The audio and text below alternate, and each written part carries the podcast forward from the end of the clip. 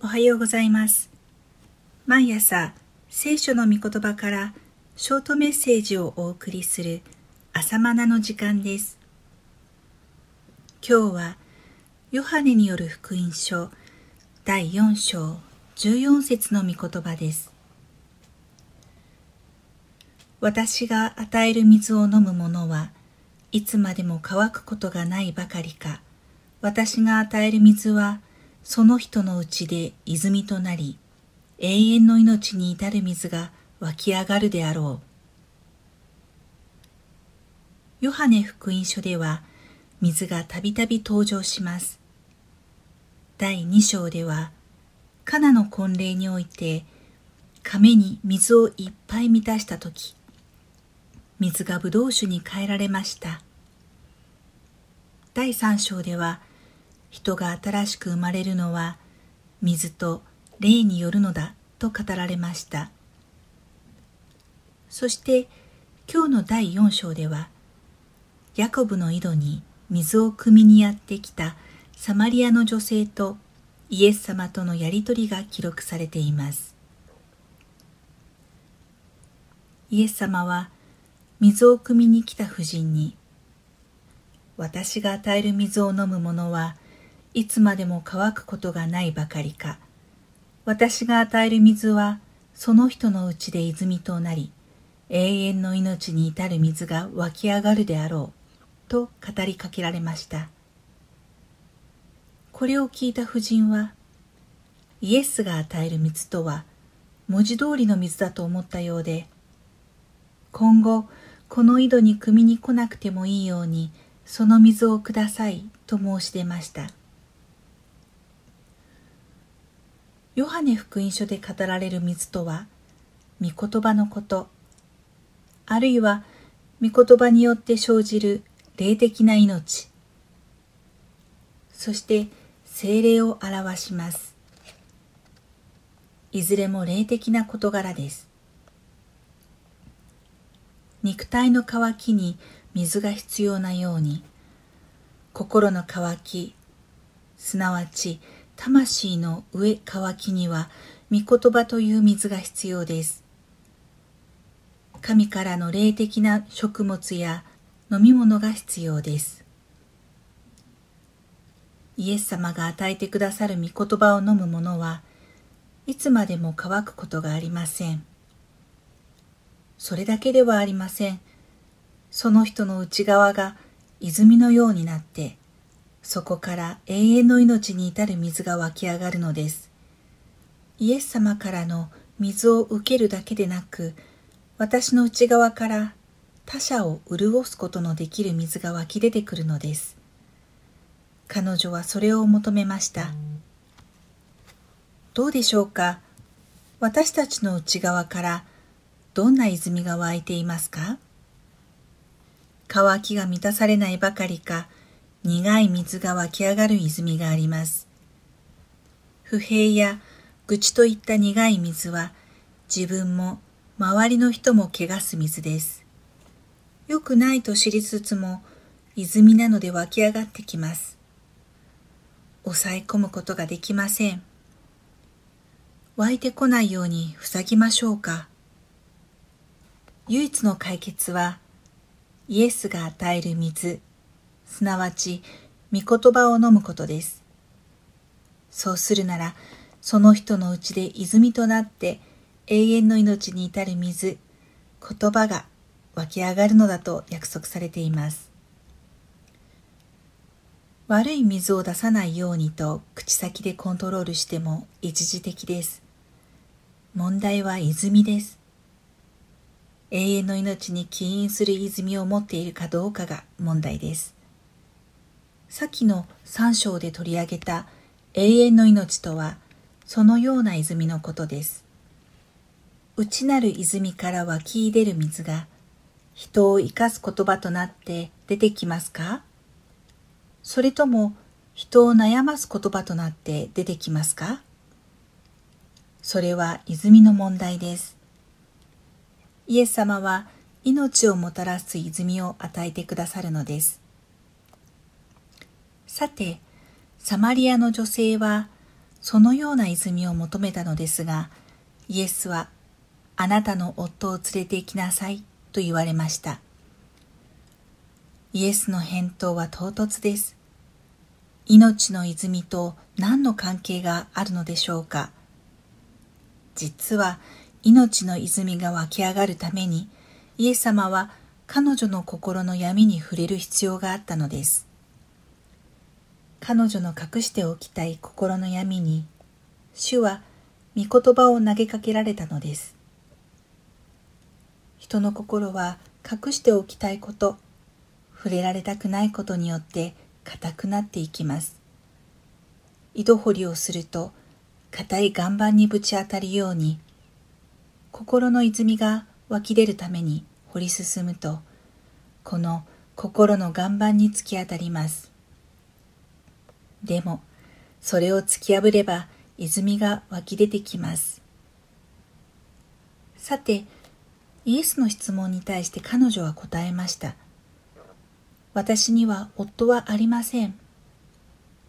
するとイエスは女に言われました。夫がないと言ったのはもっともだ。あなたには五人の夫があったが今のはあなたの夫ではない。あなたの言葉の通りであると会話は進みます。彼女には5人の夫があったというのは当時の結婚制度によるものだと考えられます。子が生まれずにして夫が亡くなった場合、その兄弟が彼女をめとって子を設けるのが当時の慣例です。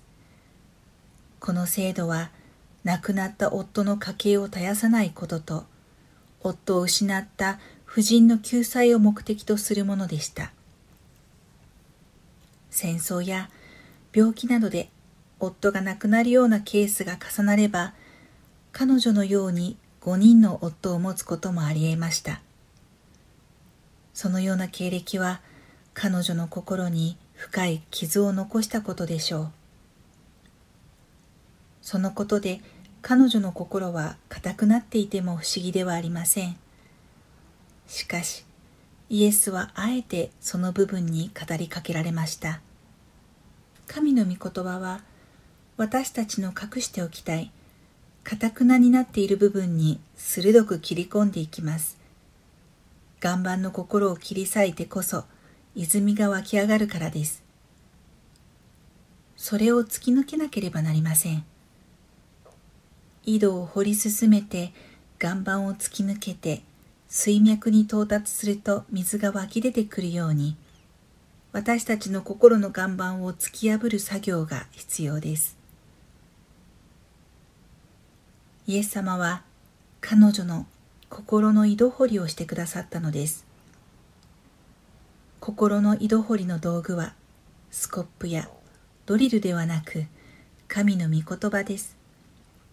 神の御言葉は生きており、力を発揮し、両刃の剣よりも鋭く、精神と魂、関節と骨髄とを切り離すほどに差し通して、心の思いや考えを見分けることができるからです。ヘブル人への手紙4章12節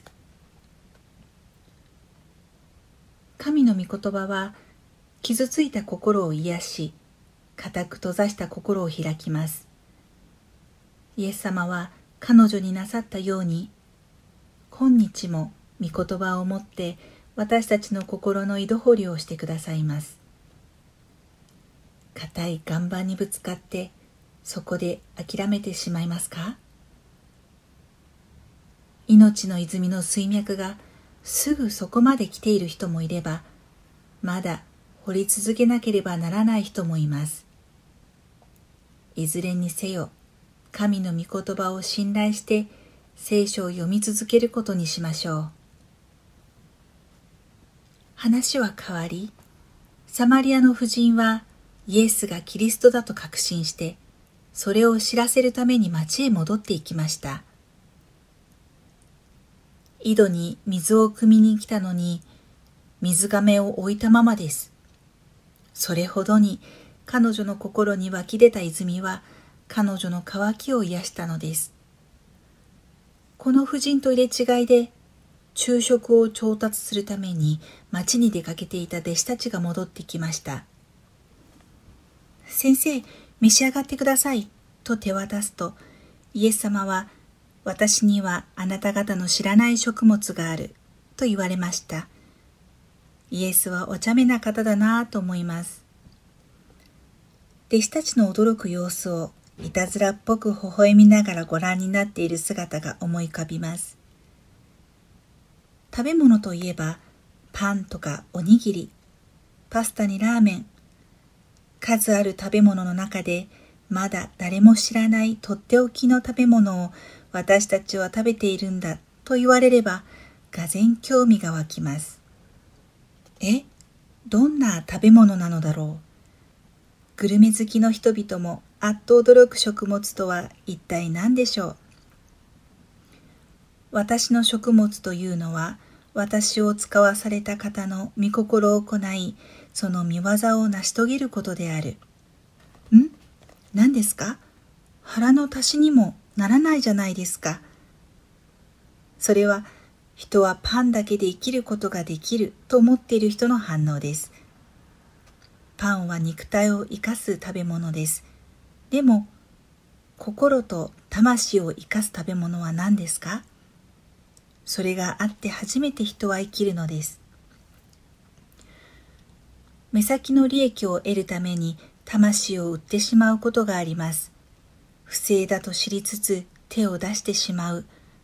すると金銭やパンは得ても良心が苛まれて魂が死んでしまう。肉体は生きていても魂は死んでしまいます。だから人が生きるためには心すなわち魂が生きなければなりません。つまり魂の命です。魂が生きるための食物は神の御言葉です人はパンだけで生きるのではなく、神の口から出る言葉によって生きるのです。神の御言葉は言い換えれば神の御心です。神は私たちに向かってこのように生きてほしいんだとご自身の切なる願いを語りかけてくださいます。その語りかけが御言葉です。ですから神の御言葉には御心がぎゅっと詰まっています。イエスが言われた私の食物とはこれだったのです。それは私たちにも必要な食物です。イエスに与えられた御心とは何だったのでしょうかそれはキリストとして歩むことです。人々に愛を表し、愛の究極としての十字架の死を遂げることです。つまり十字架で死ぬことがイエスが生きるための食物だというのです。何という逆説でしょう？そして真理でしょうか？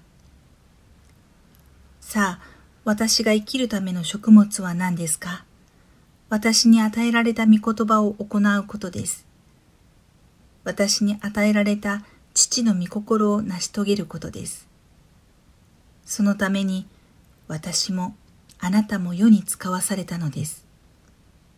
たとえそれがキリストのように死に至ることであったとしても、その食物によって私たちは永遠に生きるのです。ではまた明日。